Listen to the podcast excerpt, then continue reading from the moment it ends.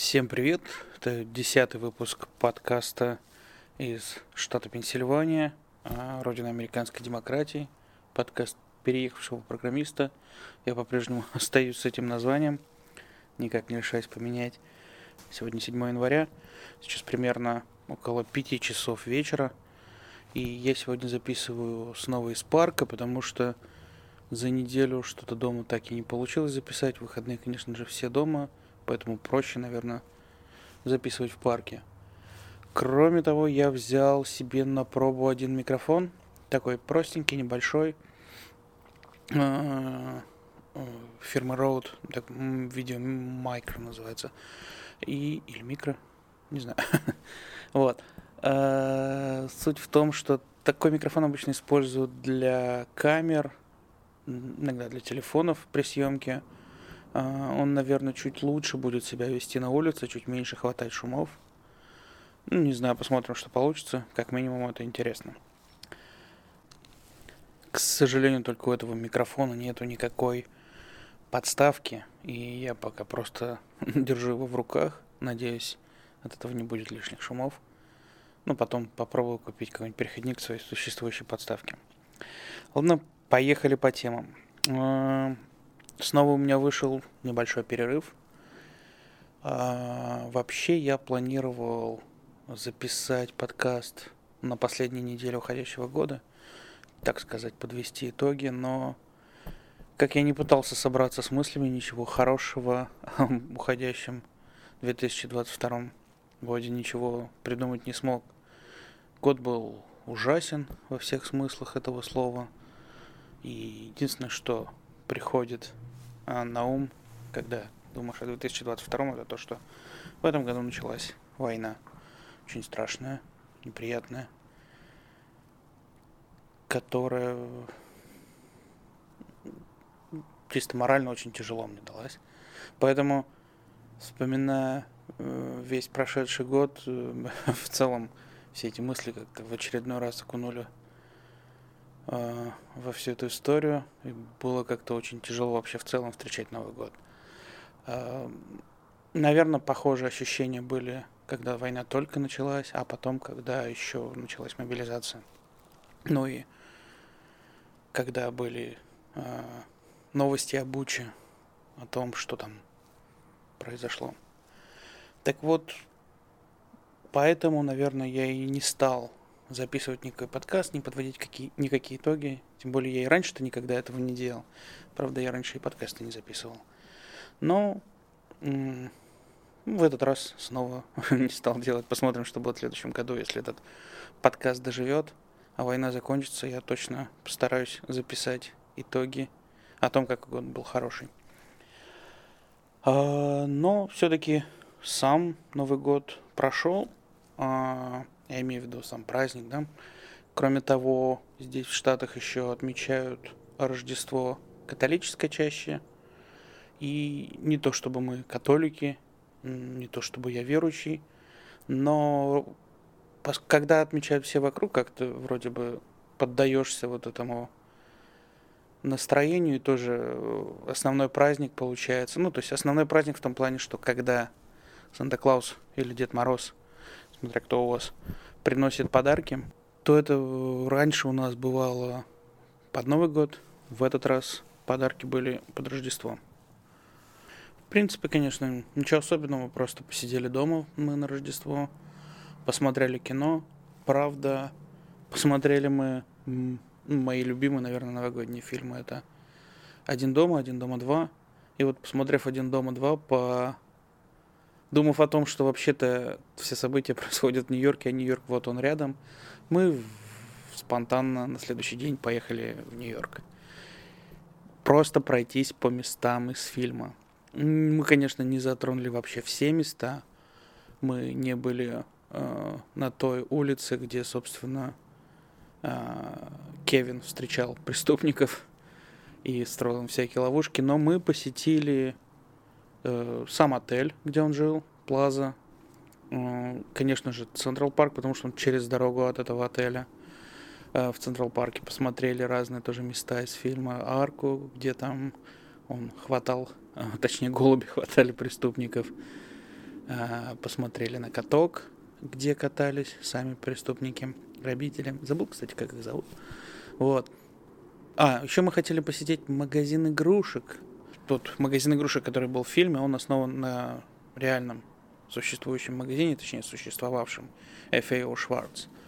А, почему он существует и сейчас, просто он перенесен немножко в другое место, в Рокфеллер-центр, где, кстати, находится главная рождественская елка, которая также была в фильме. Ну вот, в общем, мы от Централ Парка дошли до этой самой елки, посмотрели. Место классное, народу много, пофоткались.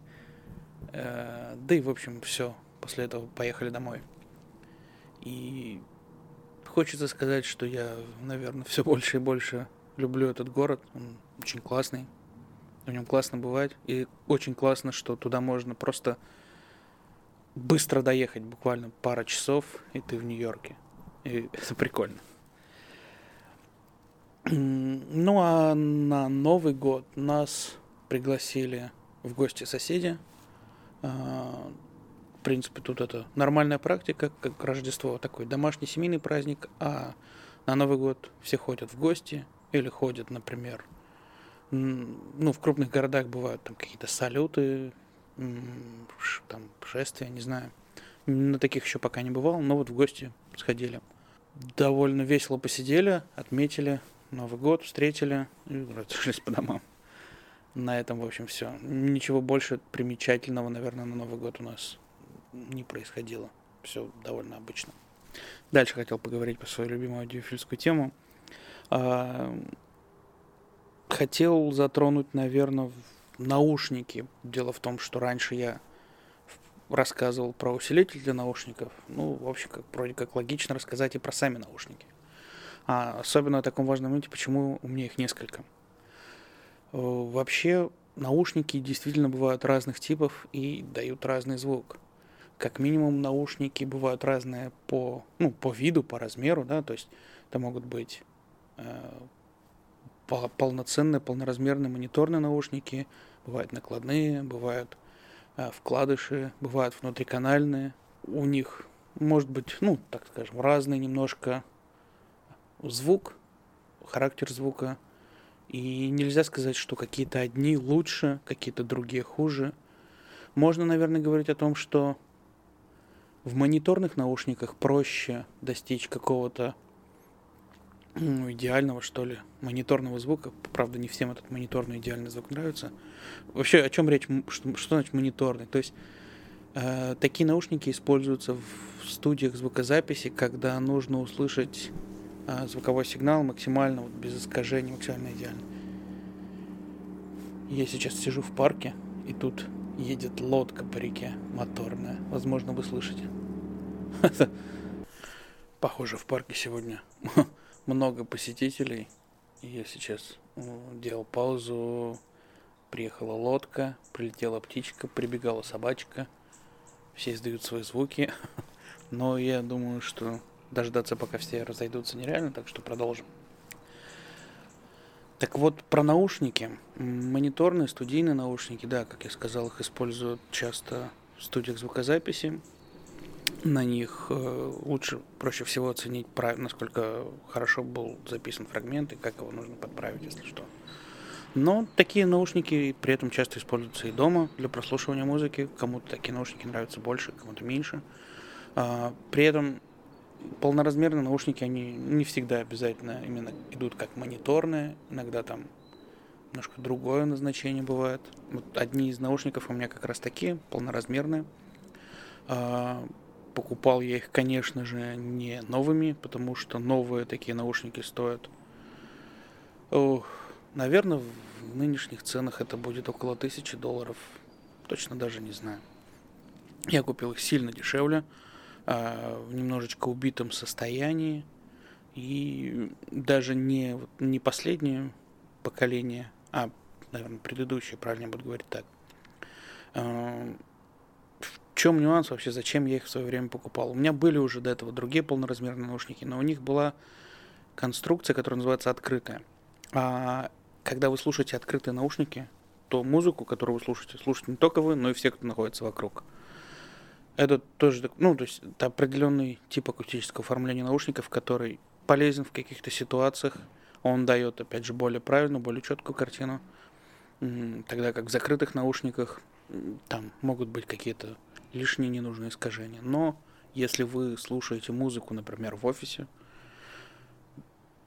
то, безусловно, то, что вы слушаете, может мешать окружающим. Поэтому в свое время я начал поиск закрытых наушников, пересмотрел разные модели, приехал в магазин, не помню, в Москве или в Питере, Доктор Хэт, довольно популярный магазин наушников, и там получилось так, что я, ну, я объяснил, что мне нужно, я ищу, что я ищу закрытые наушники, что у меня вот наушники такие, что мне такой звук нравится, попросил послушать этой же фирмы закрытые модели, схожие по звуковому оформлению других фирм, и мне как-то не очень все нравилось. Затем, по-моему, я попросил, да, я попросил Fostex, но чуть-чуть получше модель, а, чем у меня были. У меня были до этого уже Fostex, но простенькие. И они чуть другого типа были. Так вот, я попросил Fostex 600, кажется. Снова лодка поплыла. Попросил Denon 7000 и 900 Fostex. Точнее, нет. Я вру. Я просил не конкретно их. Я не знал про эти модели наушников вообще. Просто Э, продавец в магазине предложил мне вот эти три модели, ну, кроме того и другие разные модели, я сказал, что вот эти три, мне кажется, нравятся больше всего. Я не знал ни сколько они стоят, ни кто производитель. Ну, Дэн, конечно, я слышал, производитель Fostex. А, нет, Fostex у меня были, значит, тоже слышал. Но я не представлял, я ничего не читал об этих моделях. И вот, э, послушав все три, я понял, что ну вот, вот Fostex 600, на, точнее, больше всего мне понравились 900, на втором месте были Деноны, на третьем месте были 600. Каково же было мое удивление, что и по цене они расположились вот ровно так же. 900 Fostex стоили, тогда дело было в России, около 100 тысяч рублей, а Деноны стоили там 70, не помню, и 600 Fostex стоили 50, наверное. Ну, тоже точно не помню. Вот, ну, по крайней мере, я понял, что мне нужно искать. То есть я э, пошел на всякие сайты с барахолки, где продают Hi-Fi наушники и прочее. И вот искал вот эти конкретно три модели. То есть первое, чтобы мне попалось по хорошей цене, я бы купил. И в итоге мне попались Деноны. Купил я их, не помню, может за 15 или за 20 тысяч рублей, но очень выгодно. И ни о чем не жалею. Наушники классные. Они, как я говорил, в плохом состоянии. То есть в идеале бы у них кабель поменять, что-то еще. Но слушать можно. Я их слушаю уже два или три года, не помню. И не сказать, что я хочу какие-то другие наушники. Мне вполне эти устраивают. Вот. Но при этом я также хотел и внутриканальные наушники, и, наверное, основная причина здесь в том, что если слушаешь музыку в разных местах, нужно всю технику таскать с собой, а большие наушники таскать не хочется. Поэтому я начал искать какие-то внутриканальные. Ну, по такому же принципу доктор Хэт переслушал разные модели и выбрал определенные, которые мне понравились больше всего. Фирма Noble. Очень неизвестная фирма.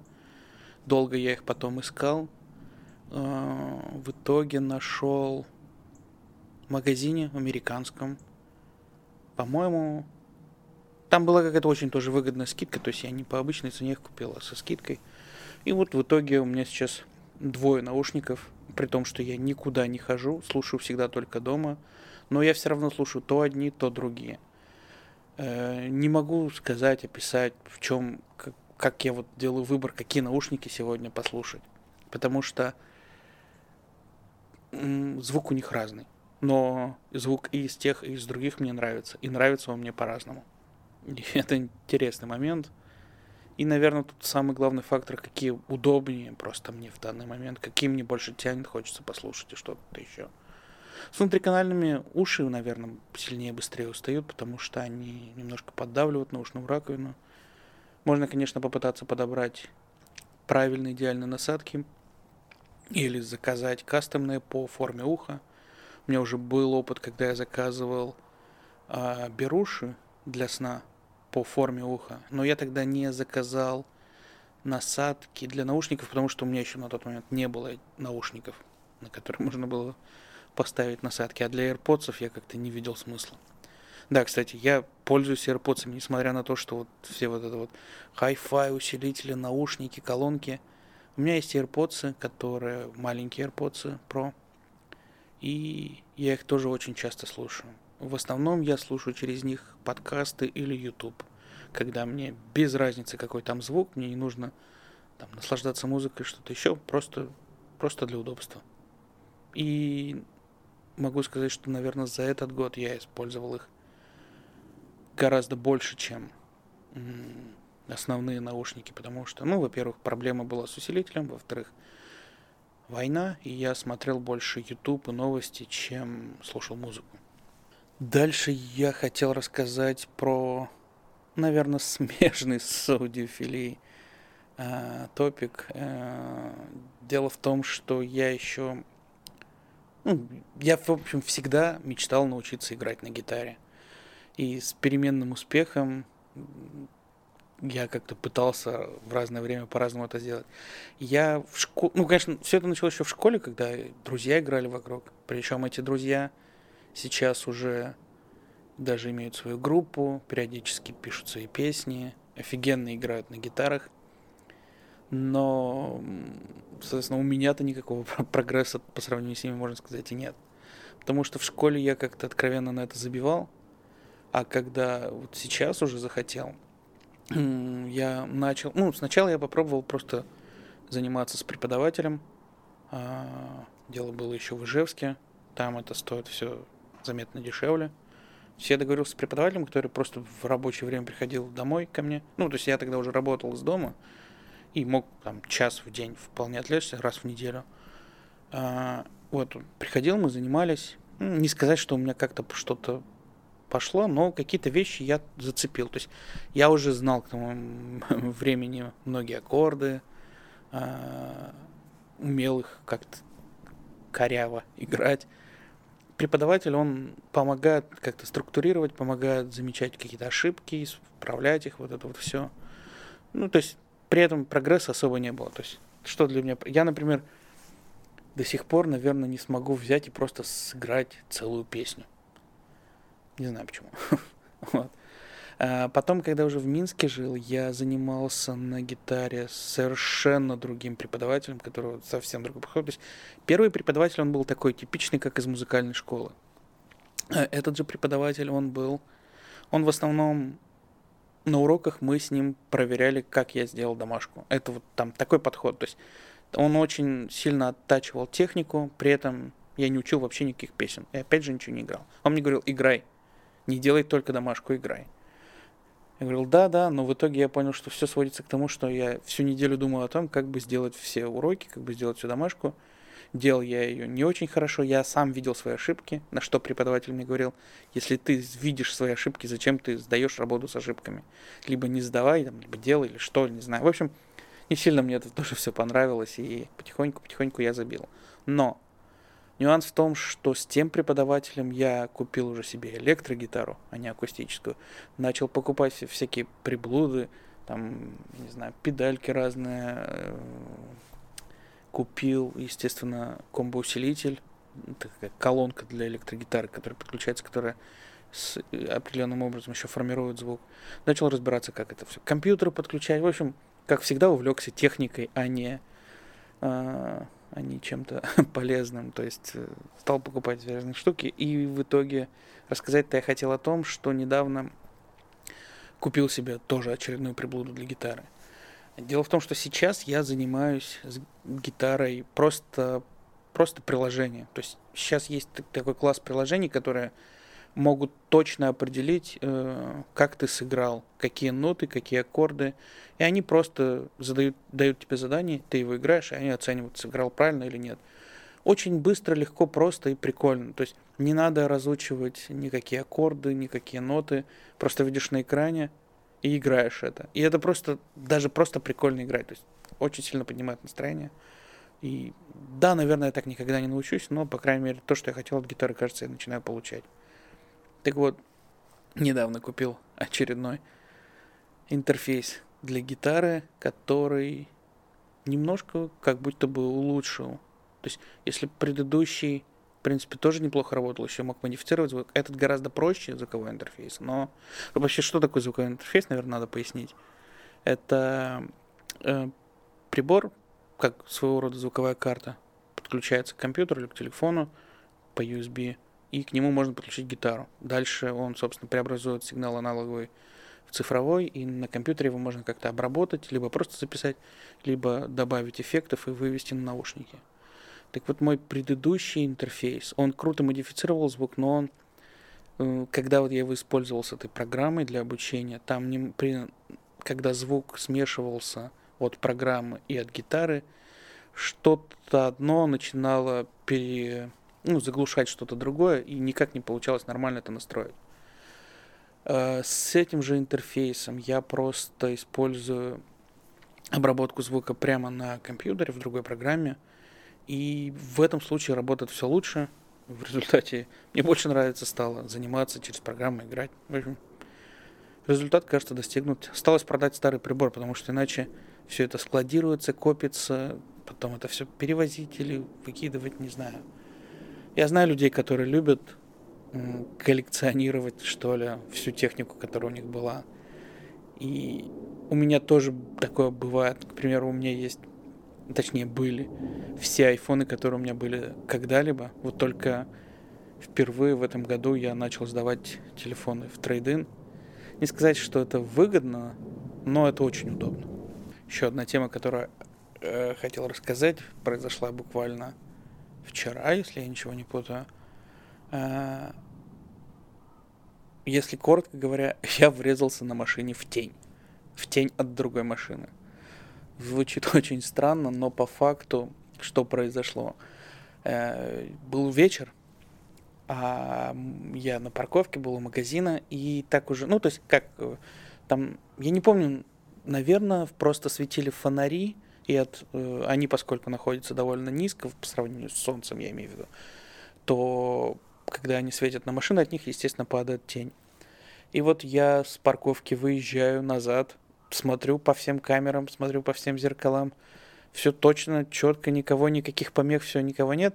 Вдруг бах, такой как своего рода как удар. Ну, можно, наверное, я подумал, что я на что-то наехал. Причем, ну вот, если представить, допустим, какое-то что-то такое в виде уголка, я как бы наехал на уголок, и он стукнул по машине снизу. Ну, то есть, я был уверен, что я не врезался в какую-то машину, но я на что-то наехал. Я, естественно, сразу включил аварийку, вышел, все вокруг обошел, ничего. А отъехал, вернулся обратно на свое парковочное место. А, осматриваю ничего, но вижу место, где я, где вот это так называемое столкновение произошло, там следы от шин. И мне начинает казаться, что это что-то машина тупанула. Думаю, ну, ну, может быть, новая машина, что-то там не в порядке, не знаю. Хотя вроде бы уже полторы тысячи миль проехал, обкатка вроде бы пройдена, но может что-то произошло. В общем, я таки не понял. Сел снова в машину, снова начал отъезжать. И в этот раз она мне начала сигнализировать о том, что я скоро врежусь во что-то. И, собственно, снова тот же самый эффект. Оказывается, это просто резкое экстренное торможение.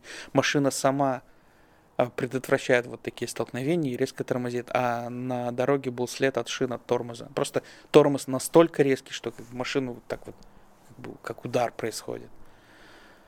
Ну, забавный момент, конечно, получился. Вообще никак не ожидал и даже не знаю, как это все оценивать. С одной стороны, круто, что машина такая умная, предотвращает. С другой стороны, плохо, что она такая тупая и врезается в тень. Э, не знаю, написать ли об этом производителю, может, какой-то email, или просто в сервисе об этом сообщить. Мне кажется, если сообщить в сервисе, они просто посмеются и все. А email писать, как обычно, лень. Так что просто расскажу об этом в подкасте. Хотя бы вы тоже посмеетесь. Дальше перейдем к вопросам. Вопрос в этот раз был про то, какие подкасты и шоу на ютубе я смотрю или слушаю. тут, наверное, ну, можно много о чем рассказать. Во-первых, конечно, стоит рассказать в принципе о том, как вот я подсел на подкасты. Э, в свое время это был радио Ти подкаст, который до сих пор редко-редко, но слушаю. Настолько редко, что это может быть один или два раза в год. Но все равно бывает. Э, после него я начал слушать подкаст еженедельно от Упутуна, одного из ведущих радио Ти. К сожалению, регулярность там еще похуже моей. То есть то, что называется еженедельный, совсем не значит, что выходит каждую неделю. Порой это может затягиваться на месяцы. Но все равно продолжает выходить, и мне очень нравится. Далее, после Умпутуна, я узнал о подкасте Артема Росновского. Тогда это был Evergreen подкаст из Вечного Зеленого Штата. Подкаст Артема мне, наверное, нравился больше всех. Он такой душевный, классный, но, к сожалению, Артем перестал записывать подкасты, по крайней мере, на русском, да, по-моему, на английском тоже нет уже. Вот. А, но зато этот подкаст познакомил меня с огромным количеством очень классных людей. И я знаю, что некоторые из них даже слушают мой подкаст. Всем вам большой привет. А, очень Э, рад, что вы меня тоже слушаете. Надеюсь, я не разочарую и буду продолжать делать дальше хорошие выпуски, а вы будете их продолжать слушать. Но, пожалуйста, тоже задавайте вопросы. Потому что вопросов мало, а хочется какой-то обратную связь. Вот а дальше после этого, ну, наверное, еще, да, стоит отметить подкаст «Подлодка». Это такой очень технический подкаст, очень близкий к моей работе про мобильную разработку. Хотя там бывают очень бытовые, я бы сказал, темы или, ну, просто очень классные, хорошие выпуски, например, про сон или про